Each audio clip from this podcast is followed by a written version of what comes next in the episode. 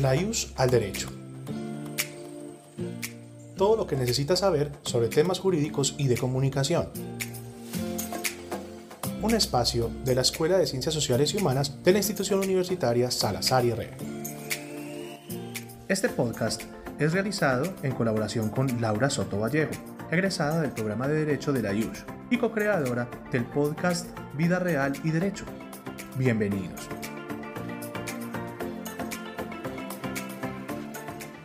Buenos días para todos, soy Laura Soto, egresada de la institución universitaria Salazar y Herrera del programa Derecho, abogada de la firma Tuitiva Consultoría Legal y co-creadora del podcast Vida Real y Derecho. Gracias por acompañarnos en un nuevo episodio del podcast La IUS al Derecho, un espacio donde trataremos temas de contenido jurídico y actualidad del programa de comunicación. El día de hoy hablaremos sobre un concepto bastante amplio y muy actual y es sobre la innovación. Y para ello nos acompaña Lani Sánchez Moreno, egresada de Comunicación Organizacional de la Institución Universitaria Salazar y Herrera, Magister en Innovación y Emprendimiento de la OBS Business School en España y apasionada por la innovación, con más de 7 años de experiencia en culturas de innovación. Muchas gracias por estar aquí. Bienvenida, Lani. ¿Cómo estás? Hola, Laura. Qué rico estar en este espacio, en otra vez en la universidad. Como lo decías, soy una apasionada por la innovación. Amo la transferencia de conocimiento sobre metodologías, herramientas de innovación. Me gusta mucho y de hecho les cuento que comparto todo este contenido a través de mis redes sociales personales, arroba Lani Sánchez, en Instagram me pueden encontrar. Listo, muchas gracias. Seguro que citamos a buscar para aprender sobre ese tema tan importante y sobre todo tan innovador como la propia palabra lo dice. Bueno, Lani, vamos a empezar. Dime por favor cuáles son las fases de la innovación. Ay, qué rico. Me encanta iniciar por ese tema.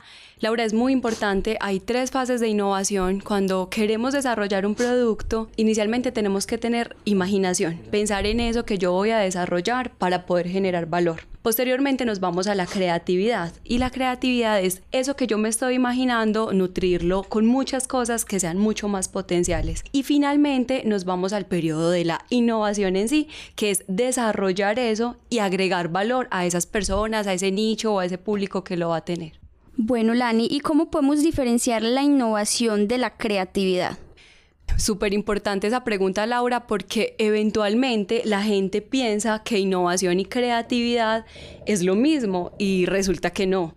Creatividad es la capacidad que yo tengo para resolver un problema, un reto, es esa capacidad de generar ideas muy rápidamente en mi cabeza. Innovación es todas esas ideas que yo tengo, lograrlas ejecutar y llegar a ese cliente, a ese consumidor o a ese nicho y agregar valor. Bueno, pues confieso que yo era una de las que pensaba que innovación y creatividad pues era lo mismo. Muchas gracias por la claridad. ¿Cómo podemos conectar, Lani, la innovación con la comunicación?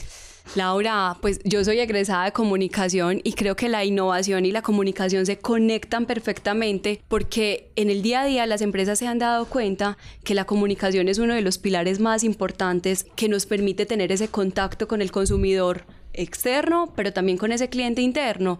Y ahí es donde nosotros tenemos que transformar la comunicación tradicional para poder llegar a esos usuarios, consumidores externos, pero también a ese cliente interno y agregar valor.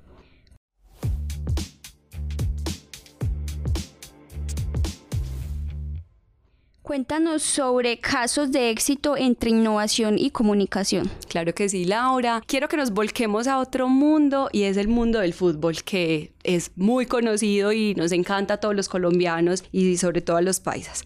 Imagínate que hay un equipo de fútbol que se llama Fortaleza. Este equipo es muy joven, ellos actualmente hacen parte de la segunda división, pero han tenido oportunidad de estar en la primera, que es lo que comúnmente conocemos como la A, en dos ocasiones. ¿Qué pasa? Ahí había un reto muy importante y era que como ellos eran un equipo joven, pues que monetiza un equipo, pues que los hinchas vayan al estadio, que se vendan las camisetas, que se vendan los souvenirs, etc. Pero cuando es un equipo joven dicen, ok, acá tengo que buscar otra forma. Y Fortaleza lo que desarrolló fue un cambio en la forma como podía agregar valor o monetizar su equipo buscando alternativas diferentes. Entonces acá lo que hicieron fue que ellos empezaron a pensar en una cosa súper importante para la innovación que se llama el principio de abundancia. Sabemos que todos los equipos tienen hinchas y Fortaleza no dijo, ok, yo también voy a tener mi grupo de hinchas, sino que dijo, ¿y qué tal si yo cuento con todos los hinchas de los equipos profesionales en Colombia e incluso algunos internacionales?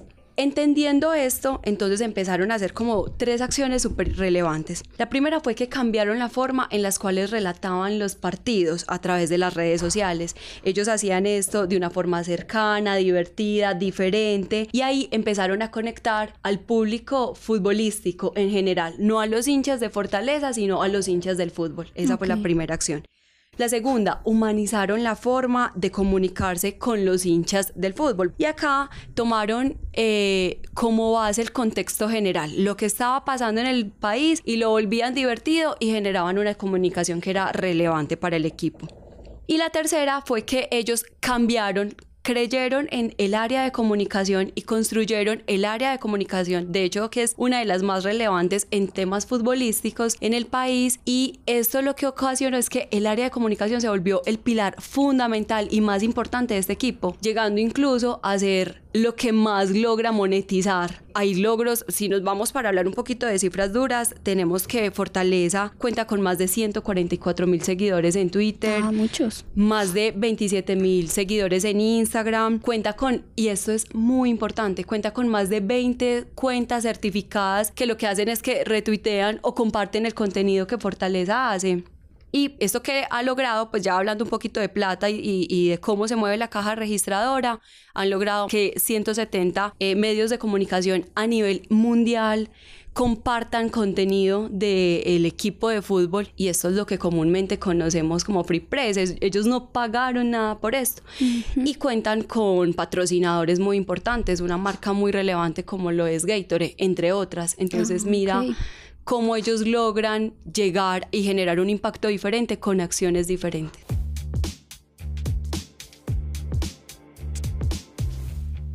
Bueno, Lani, conectarme con el ecosistema de innovación, ¿cómo es esto? ¿Qué es el tema de hélice? ¿Cómo lo podemos entender nosotros como abogados y algunos de los que nos escuchan que son de otras profesiones? ¿Cómo entendemos este tema? Súper, Laura. Bueno, acá entonces ya vamos a salir y hablar de otro tema, que es el ecosistema de innovación, que día a día está tomando mucha más relevancia al interior de las universidades, porque hay un ejercicio muy bonito y es que las empresas se han dado cuenta que no todo tenemos que resolverlo al interior de las organizaciones, que de hecho hay un montón de conocimiento que se gesta en las universidades, en las aulas de clase y que todo ese conocimiento que se está desarrollando tenemos que aprovecharlo. Entonces, para hablar un poquito de teoría, lo primero que hay que entender es que según Ruta N dice que el ecosistema de innovación es un entorno que se construye en un territorio para promover el desarrollo económico, haciendo más eficiente el desarrollo de proyectos de innovación. Y acá conecta a las empresas, a las universidades y el gobierno. Ahí estamos hablando de la hélice. Entonces, ¿qué pasa, Laura? Hay un ejemplo que a mí me encanta y es eh, con EPM. Ellos tienen una cosa que se llama Innovar Más.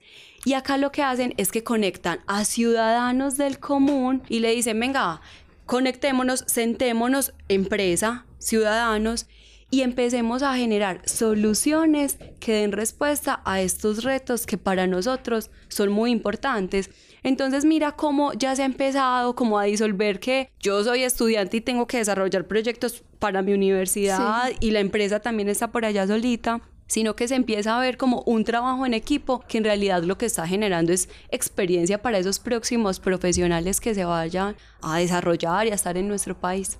Bueno, Lani, ¿qué apoyo hay en la ciudad de Medellín con el tema de la que es la ciudad innovadora y qué apoyo encuentras tú como profesional en este tema, incluso en el país? Laura, qué pregunta tan interesante. Nosotros por ser pioneros y por ser una ciudad innovadora, tenemos un montón de recursos que a veces no aprovechamos. Primero, Ruta N. Ruta N cuenta con muchísimas cosas que nos puede ayudar a desarrollarnos como profesionales. De hecho, tiene un salón que es como el salón de investigación o donde si tú eres emprendedor te puedes ir y desarrollar tus proyectos, tus emprendimientos, hacer todo un tema de design thinking que es probar, revisar cómo me va a ir con ese producto. Mm. Hay otra cosa que a mí me encantaría que la universidad se pueda vincular a esto y es el CUE. En el CUE lo que hacen las organizaciones y el gobierno es empezar a identificar esos profesionales que tienen mucha más capacidad para ser grandes profesionales y tomarlos y llevarlos a empresas pues muy relevantes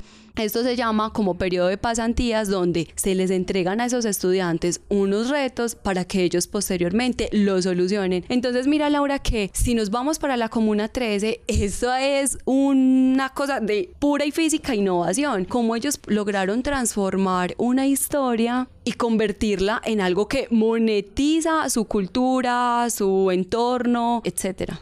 Listo, perfecto.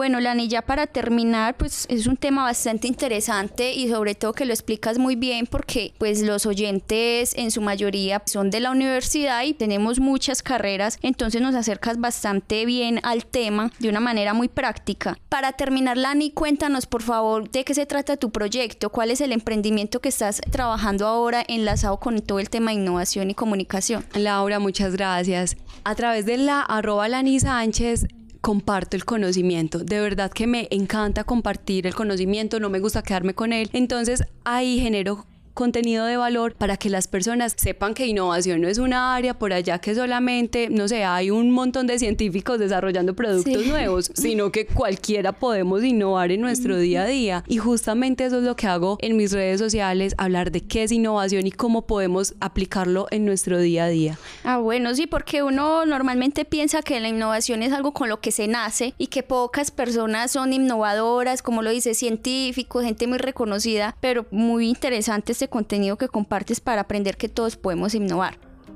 Bueno, ya escuchamos a Lani, te agradecemos mucho por acompañarnos el día de hoy. Esperamos que podamos ampliar mucho más el tema en otros episodios y contar con tu presencia aquí en la universidad. Muchas gracias, Lani.